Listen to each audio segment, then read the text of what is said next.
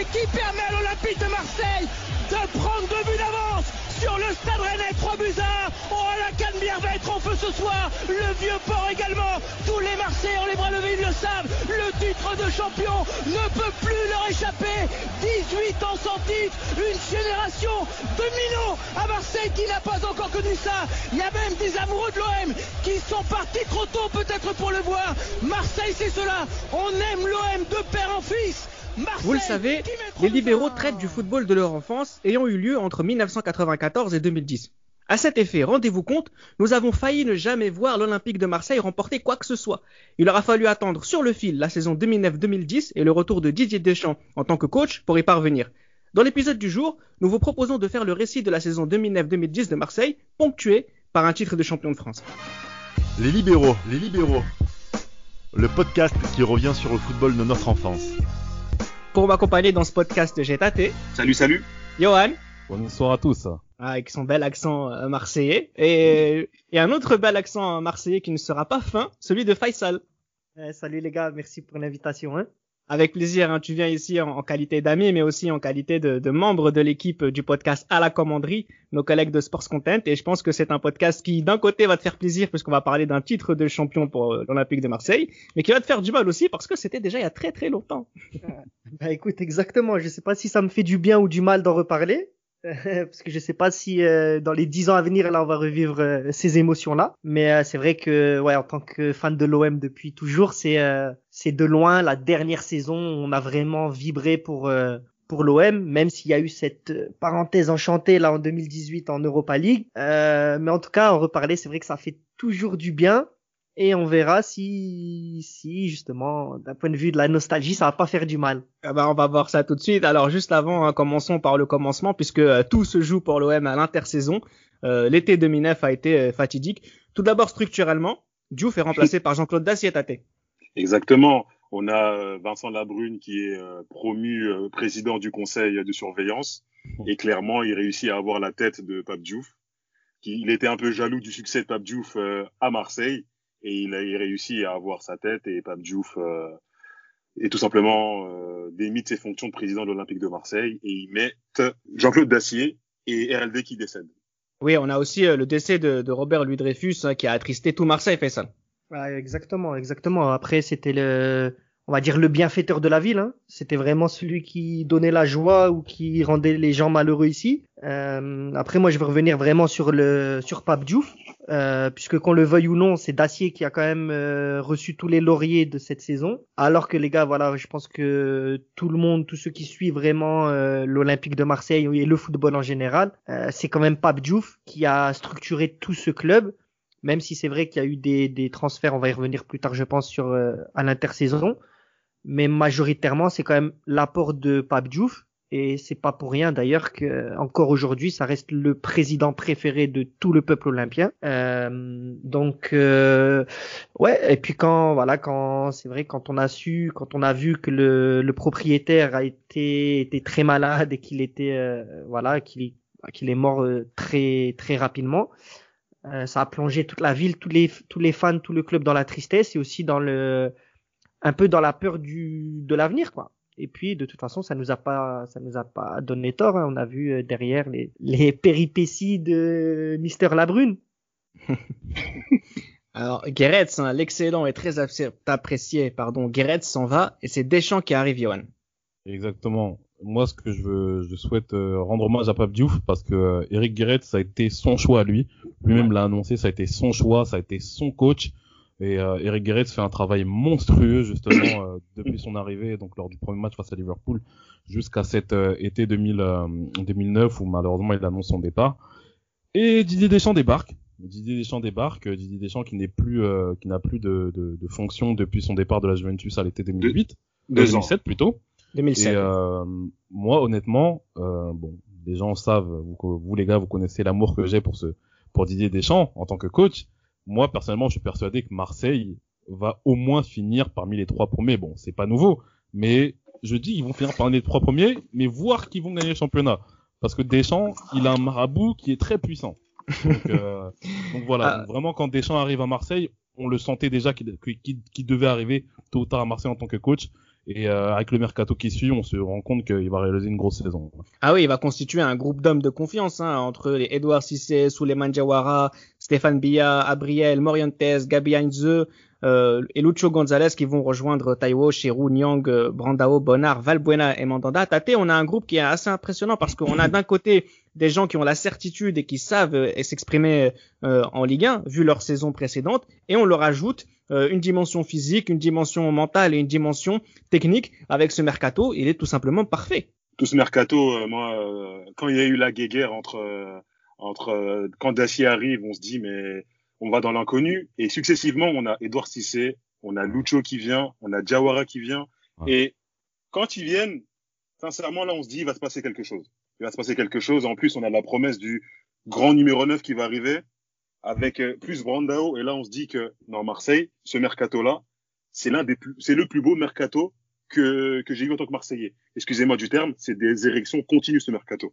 Parce que quand à à la fin, parce que quand on a surtout Enzo qui vient, Un priapisme, Tate.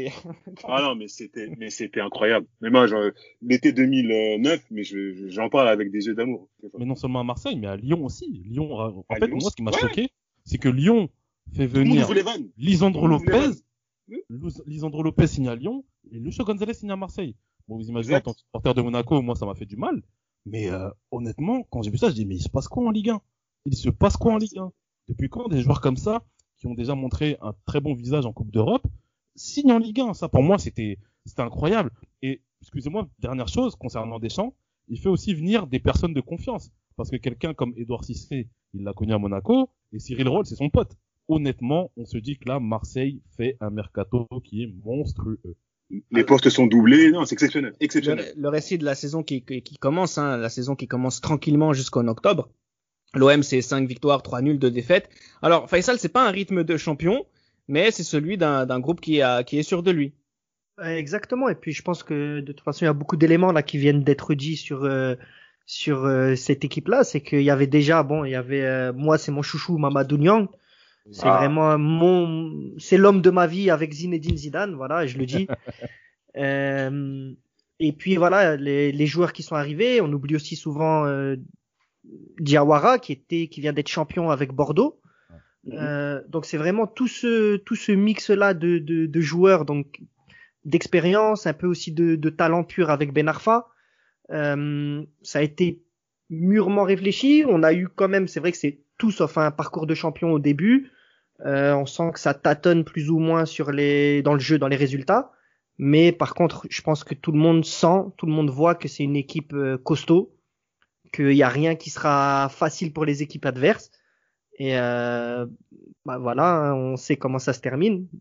Il y a des matchs d'ailleurs d'exception qu'on a qu'on a vécu cette saison-là, qu'on n'a pas forcément gagné d'ailleurs. Hein. Je pense, je suis quasiment sûr qu'on va y revenir après. Ah, tout de suite d'ailleurs, puisque Voilà. il, y a, il y a le mois de novembre hein, qui, a, qui arrive, un mois de novembre qui est aussi un- assez important, qui se termine malheureusement ou pas, euh, malheureusement par une défaite euh, à Lens. Mais justement, il y a aussi ce 5-5 contre Lyon. Euh, Johan parlait de, de leur recrutement. Là, c'est vraiment un match qui est très important. Et puis la victoire juste après 1-0 contre contre Paris avec le but de Heinz. C'est vraiment un mois de novembre qui est particulier, Faisal, parce que ça se passe bien. Mais à la fin du mois de novembre, le club de Marseille est toujours septième. Donc en fait, c'est plutôt mentalement qu'il se passe un truc. Exactement, c'est vraiment mentalement que ça se passe. Et puis euh, bon, tu l'as dit, euh, enfin je sais plus qui a dit, mais euh, il y a le vaudou de de. Deschamps qui est qui est vraiment très très fort. Donc là, t'es septième fin fin du mois de novembre. Tu dis bon, il y a la l'hiver qui approche, les difficultés qui vont qui vont s'accumuler, etc. Euh, mais vraiment, et je pense que c'est là où mentalement tu vois que les mecs qui sont arrivés, les Heinze, les Diawara, euh, aussi, il faut le dire aussi, euh, euh, El Comandante, donc Lucho qui a mis un peu de temps quand même à se fondre dans, dans l'équipe et puis à comprendre le, le la Ligue 1. Euh, et puis après derrière voilà, hein, c'est le mental et le talent, je pense, qui fait euh, qui fait vraiment le- la différence. Mais je, te rejoins totalement, Reda, hein, sur le fait que là, fin novembre, je pense que personne ne peut s'attendre à ce que l'OM soit champion cette saison. En tout cas, en tout cas, pour la première saison de Deschamps avec ces nouveaux joueurs qui viennent d'arriver. Ouais, non, parce que encore une fois, je répète, ils sont septièmes à ce moment-là. Euh, en parallèle, tâté de ce début de, de, saison, on va on va partir sur l'année 2010 euh, juste juste après, mais j'aimerais qu'on fasse quand même une parenthèse Ligue des Champions parce que Marseille joue euh, ce, ce, tournoi euh, avec le Real, le Milan et Zurich dans, dans le groupe. Marseille finit troisième grâce à deux victoires sur les Suisses, mais quand même on a le Real et le Milan qui viennent se régaler au Vélodrome. Euh, en même temps que cette septième place. Donc quand même, voilà, c'est c'est c'est pas c'est pas la saison incroyable, extraordinaire euh, dont on fait le récit aujourd'hui. En tout cas, pas au début. Non, pas au début. Après, il faut pas oublier que Lucho, il se blesse en préparation euh, contre Saint-Etienne. Après, il se reblesse encore contre Toulouse. Donc, il a du mal un peu à, à venir. On a aussi des champs qui tâtonnent tactiquement. Il fait, à un moment, c'est un 4-4 de losange. Après, il a fait un 4-3-3. Il tâtonne un tout petit peu. Mais en Ligue des Champions, tu veux faire quoi? On, joue contre deux clubs. À eux deux, ils ont 16 Ligues des Champions. Ouais. Et ça passe pas loin hein. contre Milan. Si Brandao, son tir euh, pied gauche à la réception du centre de Nyang, finit sur la barre. Franchement, contre Milan lors du cinquième match, on, on fait jeu égal avec Milan, même si c'est un Milan qui est vieillissant. On fait, euh, on fait jeu, jeu, égal avec Milan. Après, on a le dernier match contre le, le Real où c'était grosse ambiance au Vélodrome. Et, de Cristiano qui nous, au bout de, de ouais, il nous fait, au bout de quoi? C'était quoi? C'était 9 minutes? 9 minutes. Il nous fait, il, il nous fait, ouais, il nous fait clairement euh, comprendre que ce soir c'était, c'était terminé. On finit avec 7 points. Moi, je trouve que quand même, on perd, enfin, on finit avec les honneurs quand même. Parce qu'on a, comme je l'ai dit, on a deux clubs qui a, c'est 16 Ligues des Champions à eux deux. Oui, mais en fait, c'était ça aussi euh, ce, que je, ce dont je voulais vous parler, Johan. C'est juste une façon de parler du niveau de l'Olympique de Marseille. Euh, voilà, c'est une équipe qui peut flirter avec euh, les équipes de la dimension du Real et du Milan, mais euh, pas sur le long terme. Et c'est ce qui explique que quelque part euh, finir troisième, c'est peut-être voilà, c'est peut-être une bonne chose pour l'Olympique de Marseille. Ça en dit plus sur ce qu'ils sont réellement euh, en termes de niveau. Je pense qu'ils sont à leur place avec cette troisième place parce que Zurich, honnêtement, c'était pas vraiment un, un adversaire à, à, la taille. On va ouvrir un chapitre sur les coupes nationales et, et européennes. Ah, Alors okay. voilà, Marseille est d'abord rapidement éliminé de, de, la Coupe de France après une défaite 3-1 contre Lens.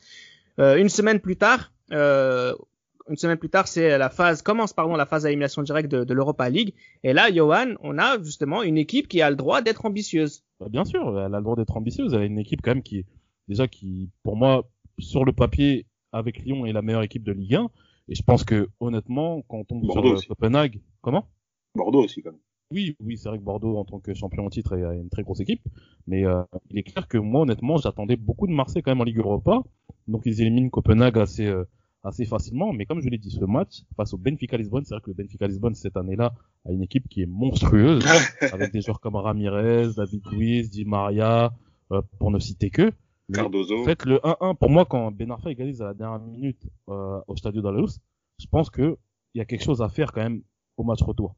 Et on ne comprend pas. Marseille déjoue totalement. Le, le Benfica était, a été vraiment excellent du début jusqu'à la fin. Il y a ce but d'Alan Kardec dans les dernières minutes qui fait que Marseille, euh, que Marseille se fait éliminer. Mais honnêtement, pour moi, c'est une énorme déception cette Coupe d'Europe. Cette Ligue Europa, pour moi, c'est une énorme déception pour Marseille. Mais je pense que ça permet aussi à l'OM de pouvoir se concentrer sur la scène nationale, notamment avec cette Coupe de la Ligue. Et puis, euh, et puis ce championnat, ce, ce rush final, parce que quand même il y a Lyon et puis Bordeaux qui sont qui sont encore là, mais voilà, ça permet quand même à Marseille de, de se concentrer sur sur la scène nationale. Alors juste avant Benfica, il y avait justement double victoire aller-retour 3-1 contre Copenhague. Mais Faisal, c'est intéressant ce que vient de dire Johan, c'est que euh, cette défaite contre cette élimination pardon face au Benfica, c'est vraiment quand même un gros regret. Je pense qu'on aurait pu aller un peu plus loin du côté de Marseille. Alors oui, alors euh, oui, c'est vrai puisque bon quand à l'OM l'ADN c'est quand même la Coupe d'Europe pour un club comme l'Olympique de Marseille.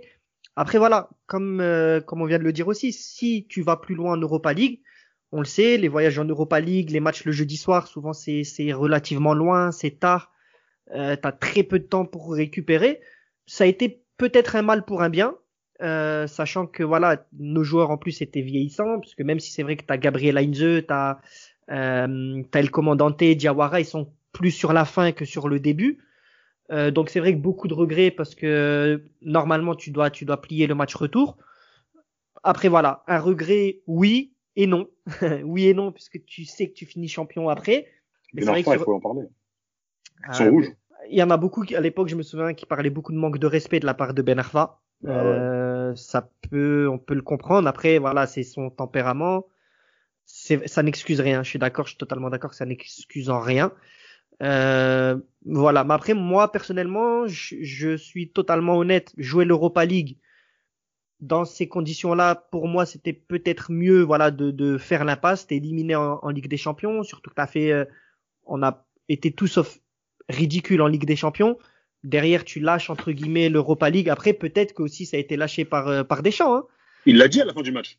Voilà, il a alors il l'a dit. Est-ce que c'est vrai, est-ce que c'est faux? En tout cas, si ça, si c'est vrai, en tout cas, il a porté les siennes et ça a fonctionné.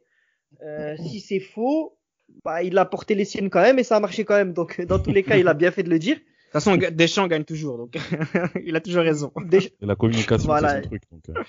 C'est comme Las Vegas, euh, c'est toujours Las Vegas qui gagne. Et toujours. Alors, Marseille se rattrape euh, en Coupe de la Ligue, hein, tâté avec un grand Brandao euh, qui va faire un doublé contre l'AS Saint-Etienne en huitième et en demi-finale contre Toulouse. victoire finale contre Bordeaux, c'est voilà le troisième meilleur club du championnat de France à ce moment-là. Elle fait du bien cette victoire tâté. Hein. C'est, ça faisait longtemps que Marseille n'avait plus soulevé quoi que ce soit. Hein. Bah c'est bah simple pour remettre les choses dans leur contexte. Marseille perd contre Montpellier en fin janvier. Marseille est septième, bon avec un match en retard contre Sochaux. Et moi en tant que supporter à l'époque, après cette défaite euh, à Montpellier où Aïd Fana nous fait clairement l'amour, là je me dis j'y croyais au titre, hein, mais là à partir de ce moment-là, j'y croyais plus du tout. Pour moi c'était c'était complètement cuit. Bordeaux était était trop au-dessus pour Marseille. Et arrive la Coupe de la Ligue, arrive ce fameux match en Coupe de la Ligue contre Toulouse à Toulouse où euh, Gignac marque et Brando égalise. Et t'as Brando en prolongation d'un tir du pied gauche qui vient de nulle part. Et on gagne euh, ce, et on gagne 2-1 après prolongation. Et à ce moment-là, ce qui se passe, c'est que il y a la série qui s'enchaîne. On, on, gagne 5-1 ouais. contre Valenciennes et après c'est parti. C'est complètement parti. Euh, on est imbattable hein, jusqu'à jusqu'à bah, jusqu'au match contre l'avant dernière journée contre jusqu'à la fin mais juste pour rester sur sur cette coupe de la ligue Faisal c'est vrai que euh, en fait Marseille avait besoin de réapprendre à gagner. Exactement. Je pense que ça a vraiment été euh, plus psychologique qu'autre chose. On le sait hein, de toute façon on le, on le dit souvent dans le dans le dans le foot les victoires appellent les victoires. Et puis euh, ça a eu il y avait qu'on le veuille ou non il y avait vraiment un complexe à Marseille sur ça. euh, surtout par rapport à Lyon. Euh, et puis moi je reviens aussi euh, vraiment sur le sur Brandao encore en finale contre contre Bordeaux. Euh, de là, on a vraiment vu, je pense, le groupe a compris, a vu quel était vraiment son réel niveau. Quand tu as un gars comme Brandao devant qui pèse, mais euh, comme personne pour moi, en tout cas sur les dix dernières années, on a vu. Donc moi j'aime bien le comparer un peu à Giroud, même si voilà qu'on le veuille ou non, pour moi, euh, Brandao il a il marquait de toute façon plus que Giroud sur une saison complète, mais c'est un gars qui donnait tellement, il, il apportait tellement, même quand ça allait très mal, puisque ça allait mal aussi cette saison. Il y a eu des moments où vraiment on s'est dit que c'était une catastrophe, que ça allait finir n'importe comment, avec des millions d'euros gâchés. Mmh. Et pour moi, la lumière est venue par Brandao. Pas touché, il a pas touché, mais lui, coup, il a touché, oh là. là, il a touché. Mais c'est le mec qui ne lâchait jamais, jamais, jamais rien que tu perds 2-0, que tu gagnes 3-0, c'était le poison pour les défenses adverses. Et pour ses coéquipiers, je pense que c'est vraiment le, genre de joueur. Euh, je pense qu'on pouvait proposer à toute l'équipe, à tout l'effectif de cette saison, pour rien au monde, il serait allé récupérer un Shevchenko plutôt qu'un Brandao pour cette équipe-là en tout cas. Et ça, j'en suis, c'est vraiment ma, ma, ma profonde conviction, c'est qu'il a apporté ce supplément d'âme à cette équipe et qui a été loin, loin, loin d'être anecdotique. De toute façon, Shevchenko ne gagne pas de titre euh, de champion. Alors, elle fait d'autant plus de bien. Ça, ça c'est une petite crotte gagnée pour tâter. Et en 2004, il a fait quoi en 2004 euh, Kaka a été champion, bien sûr. Alors, euh, meilleur joueur du championnat. Alors, elle fait d'autant plus de bien euh, cette victoire car en mars, l'OM est toujours euh, vacille toujours entre la quatrième et la sixième. Hein.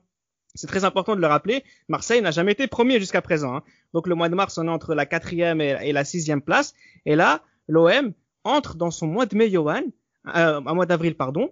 Sept matchs en avril, six victoires, deux buts encaissés, un match nul. C'est un mois de champion, tout simplement. Exactement. Et je pense que, euh, après, c'est pas pour être rabat je pense que Marseille aussi profite du fait que Lyon aille loin en Ligue des Champions avec Bordeaux. Je pense que ça, ça donne une voie royale aussi à Marseille parce que euh, ces deux clubs aussi sont, sont un petit peu pris par, euh, voilà, par cette Coupe d'Europe, euh, par cette Ligue des Champions. Mais il est clair que là, sur le rush final, honnêtement, qu'on voit l'enchaînement des victoires qu'il y a, parce qu'il y a cette victoire contre Lyon à domicile, mais après il y a une victoire contre Lens. Après, bon, la chance qu'ils ont aussi, c'est de recevoir trois fois. Mais euh, recevoir c'est bien, mais gagner c'est il faut il faut gagner en fait dans tous les cas. Donc il est clair que là, on sent qu'il y a une voie royale pour Marseille. Et cette victoire justement 3-0 contre Sochaux, moi, à titre personnel, je me dis, ça y est, les mecs, euh, il y a eu 1904 il y a, il y a 1993, eu 1993, et là, ça là, c'est 2010, c'est pour eux. Moi, pour moi, c'était sûr. Et pour la petite anecdote, je me souviens qu'avant, euh, avant cette finale de la coupe de la, de la coupe de, de, la ligue, dans le train, euh, je rencontre des Marseillais qui vont au stade de France et je les charrie un petit peu par rapport à ça. Et t'en as un qui me dit, bah tu vas voir, cette saison, elle est pour nous. Je pense qu'il a eu un bon flair à ce niveau-là. Alors t'as parlé, t'as parlé de profiter euh, de Bordeaux et, de Lyon qui jouent en Europe. Enfin, il faut quand même rendre à César ce qui appartient à César parce que sur ce mois d'avril, Marseille ne joue ni Bordeaux ni Lyon. Et quand même, c'est un enchaînement de matchs. Euh, enfin, Tate, quand même, on parle de 7 matchs dans un mois de 30 jours. C'est simple. Marseille, entre le 4 avril et le 17 avril, joue 5 fois. Donc, c'est 12 jours. Ils mhm. jouent 5 fois. Ils prennent plus de points que de jours. À partir de ce moment-là, c'est terminé. À partir de ce moment-là, contre Boulogne, à la sortie du samedi 17 avril, avec un penalty de Brando à la fin, à partir de Taïwo à la fin.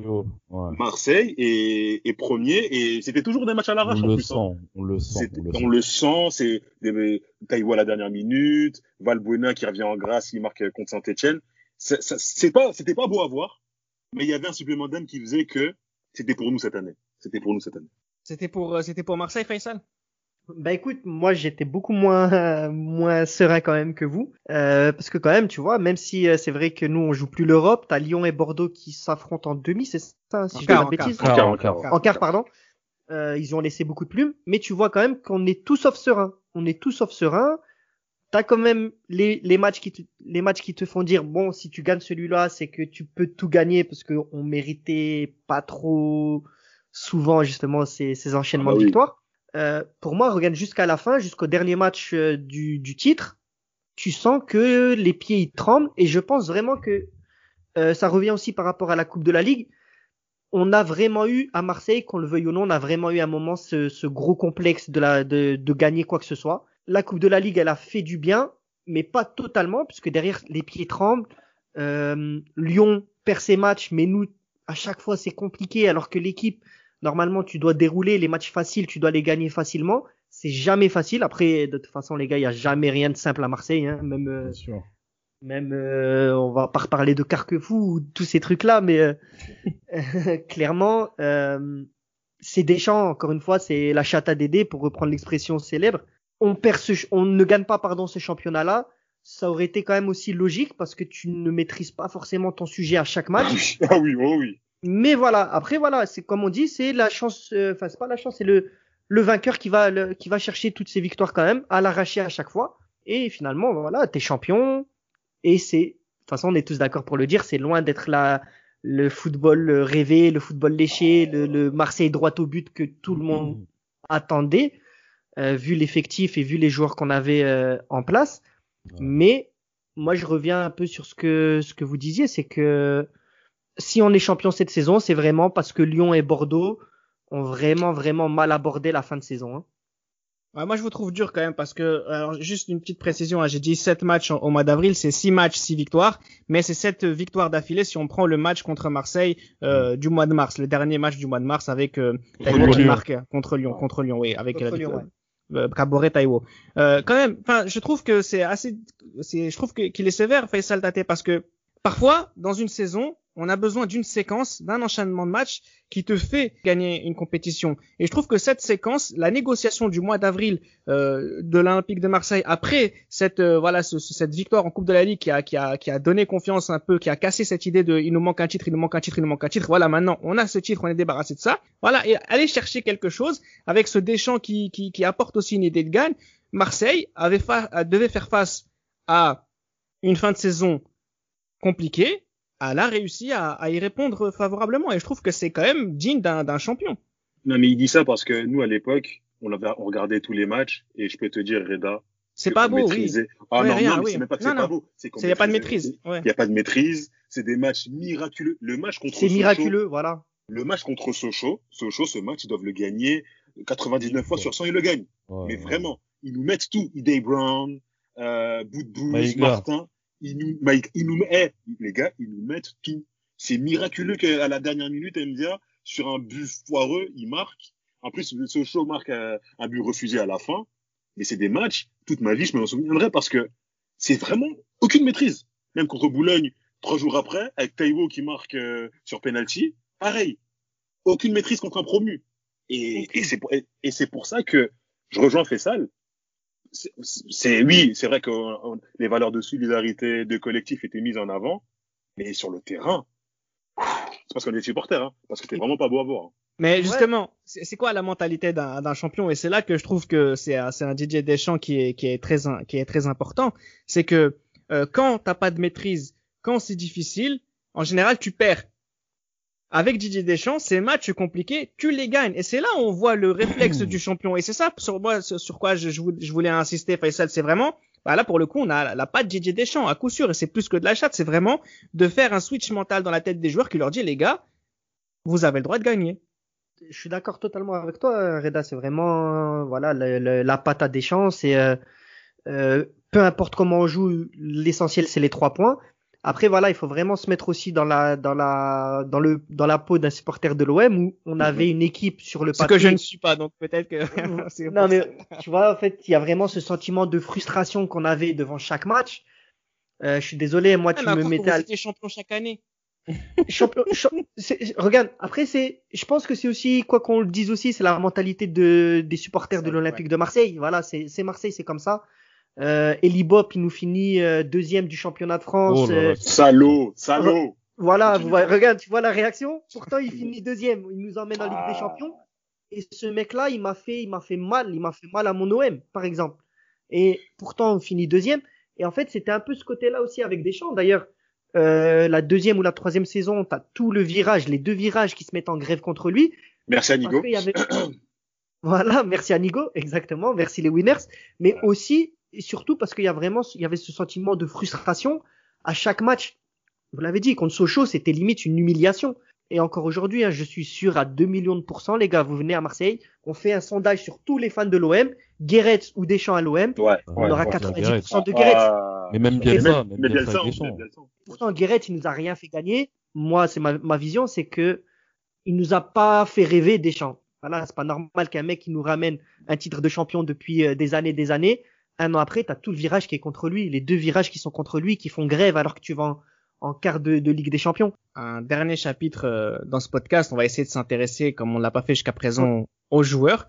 Et on va commencer euh, avec les joueurs majeurs et notamment Steve Mandanda. Comment tu l'as trouvé sur la saison, Mandanda? Bah, il a été, il était pas, enfin, il était pas mal, même si contre euh, Lyon, il aurait pu mieux faire lors du 5-5. Mais bon, je crois qu'il finit meilleur gardien de, de, de, Ligue 1. Et, euh, ouais, il, franchement, il a fait une bonne saison. Il a fait une bonne saison. Il a été surtout à la fin où il a fait des arrêts vraiment qui nous ont maintenu à flot justement au mois d'avril. Il a répondu présent. Et pour moi, c'est une saison qui est très bonne, voire satisfaisante, surtout vers la fin. Euh, moi, j'ai beaucoup aimé aussi euh, la rotation défensive qu'il a pu avoir du côté de Marseille, Johan, mais voilà, Jawara, Bonnard, Taiwo, Bia, Gabi et Hilton aussi dans la rotation, ça a bien marché. Exactement, exactement. Il y a eu une bonne rotation très intelligente euh, de la part de, de, Deschamps par rapport à ça. Il est clair que tout le monde était concerné en fait. C'était ça justement, je pense, qui a été la clé du, du succès du point de vue défensif, c'est que tout le monde était concerné. Et quand on voit quelqu'un comme Vittorino Hilton, quelqu'un qui connaît la Ligue 1 depuis longtemps, parce qu'il est arrivé à Bastia après Lens, etc., il vient à Marseille, euh, il est clair que en plus de Gabi en plus de Souleymane Jawara, en plus de Laurent Bonnard qui était un très bon latéral, euh, non, tu peux pas défensivement, t'es es, vraiment armé et, c'est tout c'est tout naturellement qu'ils ont été très solides pour la saison. Quoi. Pareil pour le milieu de terrain, t'as avec Fabrice Abriel, Benoît Chéroux, Edouard Cissé, Lucho Gonzalez, Valbuena, Charles Caboret. Voilà, on a les titulaires et on a les joueurs comme euh, comme Gabriel ou comme euh, euh, ou comme Valbuena qui, qui rentrent tout, tout, le temps et qui, qui, qui, bah, voilà, qui ne font jamais baisser le niveau de, de l'équipe. Même si, ouais, exactement. Même si souvent, les, enfin, il y en a beaucoup qui ont eu des fortunes diverses. Par exemple, quelqu'un comme Benoît Chéroux, à la fin, il n'a pas beaucoup joué. C'est Caboret qui a pris sa place.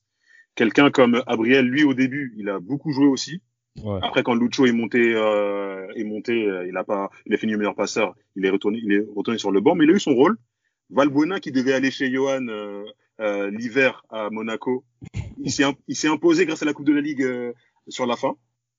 Donc chacun a eu un petit peu des fortunes diverses, avec Mbia qui est parti en défense aussi à un moment donné. Edouard Cissé, lui, par contre, qui est, qui est resté. Et en fait, chacun a apporté son rôle à un moment donné, et ce qui a fait qu'à la fin de la saison, bah, on a réussi à enchaîner les victoires et à être champion. Alors on a vu aussi beaucoup de buteurs différents, hein, presque, c'est pas tout le monde qui a marqué, mais voilà, on pouvait compter sur tout le monde euh, pour pour marquer. Mais j'aimerais voilà qu'on s'intéresse aussi à, à Atem Ben Arfa, Bakary Kone, Brandao et Mamadou Niang. Et pour ça, je vais donner la parole à, à Faisal, qui est un grand amoureux de Mamadou Niang. Ah ouais, totalement, totalement. Mamadou Niang, c'était euh, bah, la puissance, l'insolence à l'état pur. Hein. Euh, à chaque prise de balle, à chaque euh, à chaque ballon touché, c'était vraiment droit au but. Je pense que c'est vraiment l'attaquant pour moi qui, a, qui symbolisait l'Olympique de Marseille. Euh, on a énormément, énormément, énormément parlé de Didier Drogba, mais aujourd'hui, pour moi, l'attaquant qui a le plus représenté le, la devise du club, c'est Mamadou Niang. Sur la durée, même dans le, j'ai envie de vous dire, dans le style de jeu, même si voilà, Drogba, c'est sûr qu'il est resté qu'une saison, donc il aurait pu faire énormément plus. Mais Mamadou, voilà, c'était euh, euh, une prise de balle, c'est vers le but. C'était, c'était vraiment ce côté euh, un peu foufou aussi. Hein. On oublie aussi de souvent de dire que c'était un mec qui, voilà, on le dit entre nous, il s'en battait les couilles. Il s'en battait les couilles de tout. On l'a vu contre le Milan en Ligue des Champions. Euh, mettez-lui n'importe quel défenseur du monde, il va tenter la double roulette inversée, ce que tu veux. Voilà. Un double expresso d'après Jean-Michel Larquet. Ah voilà, limite le triple expresso. Là, je sais pas si ça existe, mais c'est un peu de lait avec du lait, c'était tout, avec le petit cœur là, vous voyez le petit cœur là qu'on lui ici là. C'est vraiment Mamadou Niang, c'est dans toute sa splendeur. Et on revient aussi à Brandao, et je pense que c'est vraiment aussi le fait d'avoir un, un pivot, un mec comme Brandao qui faisait les efforts que justement Mamadou Niang ne faisait pas, ou en tout cas n'aimait pas faire, qu'il a pu justement libérer tout son instinct de, de, de buteur. Hein. Brandao très injustement critiqué par euh, par des mecs comme Pierre Ménès, etc. Franchement, c'était ah. incroyable. Ce que, ce que, ce que Brando prenait de la part des... Non, mais franchement, je tiens quand même à le préciser. Je tiens quand même à le préciser parce que honnêtement, on a des joueurs justement qui ont ces valeurs-là, qui montrent justement qu'ils peuvent être importants, mais on a des personnes qui sont là, qui connaissent rien au football, qui critiquent quand même ces joueurs-là. Et moi, je, je, tiens à préciser et à rendre hommage à Brandao qui a, qui a fait une extraordinaire saison. Et un petit peu comme Amadou Niang, il a eu des débuts qui étaient difficiles, très critiqués par les supporters, mais les mecs ont prouvé dans cette saison 2009-2010 que c'était des grands joueurs de football. Alors justement, on va on va finir le podcast avec euh, avec une petite question comme ça. Mais est-ce que vous allez retenir de de, de ce championnat? Parce que moi j'ai quand même entendu que c'était un champion qui n'était pas très beau, euh, un Didier Deschamps qui a vite été remis en cause dès la saison d'après, euh, des joueurs. même pendant même pendant la saison, je me permets Après Auxerre, il, il sifflait, il faut le dire. Exactement. Et à côté de ça, des joueurs comme euh, comme Brandao ou d'autres qui n'ont pas forcément euh, capitalisé autour de cette victoire. On peut parler aussi des joueurs comme Ben Arfa ou quoi que ce soit. Même Lucho Gonzalez, c'est pas forcément des gens qui ont pu euh, qui ont pu s'asseoir asseoir leur domination pardon suite à, à, ce à ce trophée. Mais en fait, finalement, la seule chose que l'on va retenir, c'est que c'était anormal que Marseille ne soit pas champion depuis au moins 18 ans. Tate, qu'est-ce que tu penses, toi? C'est peut-être la seule chose qu'on va retenir de, de, de ce trophée 2009-2010 Moi, ce que je vais retenir, c'est un, un sprint final palpitant, comme j'en ai rarement vu en tant que supporter de Marseille. Malheureusement, on aurait pu faire le doublé l'année d'après, mais bon, si on avait des joueurs un peu plus disciplinés, ce qui n'était pas le cas, ben, on a perdu des points en cours euh, lors du début de l'année et malheureusement, on n'a pas pu se refaire à la fin. Voilà ce que je vais retenir. Hein. C'est un sprint final euh, palpitant, euh, un grand un grand homme euh, aux manettes comme Didier Deschamps et malheureusement euh, on n'a pas pu faire un, un, doublé à cause de la discipline de certains garçons de l'équipe. En qualité d'observateur neutre, Johan, il y a beaucoup d'autres titres qui sont plus intéressants que celui de Marseille finalement. Ouais, clairement, clairement, clairement. Moi, pour moi, le, le dernier plus beau titre que j'ai vu, c'est Monaco 2000, quoi. Ah bon bon.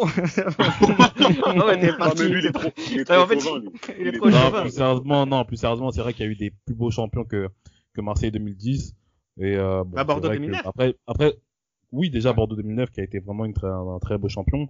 Après voilà, il est clair que on est quand même content pour Marseille qui gagne le championnat parce que c'est quand même le grand club de France. Pour moi, c'est le plus grand club français et euh, c'est c'est tout naturellement qu'on est content pour eux quand même dans cette saison là quoi c'était une anomalie ces 18 ans euh, Faisal et finalement c'est peut-être ça la, la, la plus belle chose. Mais en même temps euh, c'était euh, là on s'approche de 11 ans déjà bientôt à date d'enregistrement. Et finalement euh, c'est c'est c'est ça en fait l'Olympique de Marseille. C'est euh, de la joie dans la peine et de la peine dans la joie. Non après faut être honnête c'est quand même plus de la joie que de la peine. Euh, ah bon? mais on est quand même très oui oui non pas vous? Non. Vous n'êtes pas d'accord avec ça? C'est plus, surtout ces derniers temps, c'est plus de la peine que de la joie. Non mais il parlait, il parlait du titre en particulier, pas forcément. Ah, il parlait euh, du titre, pardon. bah oui, pardon. bah oui. Et finalement, c'est c'est ça qu'on qu'on va retenir. Euh, T'as un dernier mot avant de terminer ce podcast sur euh, la saison 2009-2010 de l'Olympique de Marseille. Bah, un dernier mot, c'est que ça aussi, c'est aussi la continuité du travail de Pape Diouf, comme on l'a dit au début. On l'année d'avant, le titre, on le perd sur deux détails, sur euh, la défaite contre Lyon et le match contre Toulouse. Et sérieusement, c'est des champions, même s'il n'a pas été beau, ça reste quand même la continuité de cette saison 2008-2009 qui malheureusement aurait pu se finir en tant que champion. Et là, c'était Champagne. Et bon, la saison après, c'était pas Champagne malheureusement, mais c'était quand même la continuité de l'année d'avant. Alors si vous voulez du champagne, je vous conseille euh, d'aller voir, d'aller écouter pardon euh, Faisal à la commanderie. Alors on parlera pas de titre euh, malheureusement. Il y a Dallas et puis a l'Olympique de Marseille. Si vous voulez voir les épisodes de, de Dallas à Marseille, bah, il faut écouter à la commanderie de, de Faisal. Euh, Ça c'est sûr. Là, nous on parle pas trop de football en ce moment, les gars. Ah, Merci à d'avoir été avec nous. Euh, J'espère que comme quand même ça t'a fait du bien de, de parler d'un Marseille champion. Ah, bien sûr. Quand... c'est pas tous les jours que c'est le cas. Voilà, je... vous m'avez reparlé, les gars de ma mode du Nyang, c'est bon. Je vous remercie, les gars. Je vais, Alors je on, vais bien dormir là. alors on souhaite bonne nuit à tous ceux qui nous écoutent en, en, en soirée et bon bonjour à ceux qui nous écoutent du matin. Et puis c'est toujours un plaisir de parler de Mamadou Niang et j'espère que voilà ça vous a fait plaisir chers amis marseillais et autres amoureux du football d'avoir parlé de cette épopée marseillaise. C'était Les Libéraux, un podcast produit par Sport Content.